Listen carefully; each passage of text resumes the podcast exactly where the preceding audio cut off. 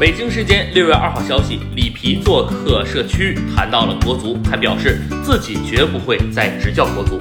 但是里皮还是希望中国队能够尽快打进世界杯。里皮是不可能再执教国足了，因此中国足球必须向前看。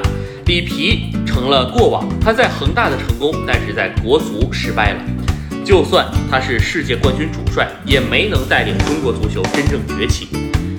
事实上，中国足球的崛起不能靠一个世界名帅卡马乔、希丁克、里皮。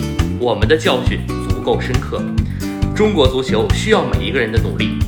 李铁现在是国足主帅，他眼下的任务是帮助国足打进卡塔尔世界杯，然后中国足球利用这次契机，真正迎来发展机会。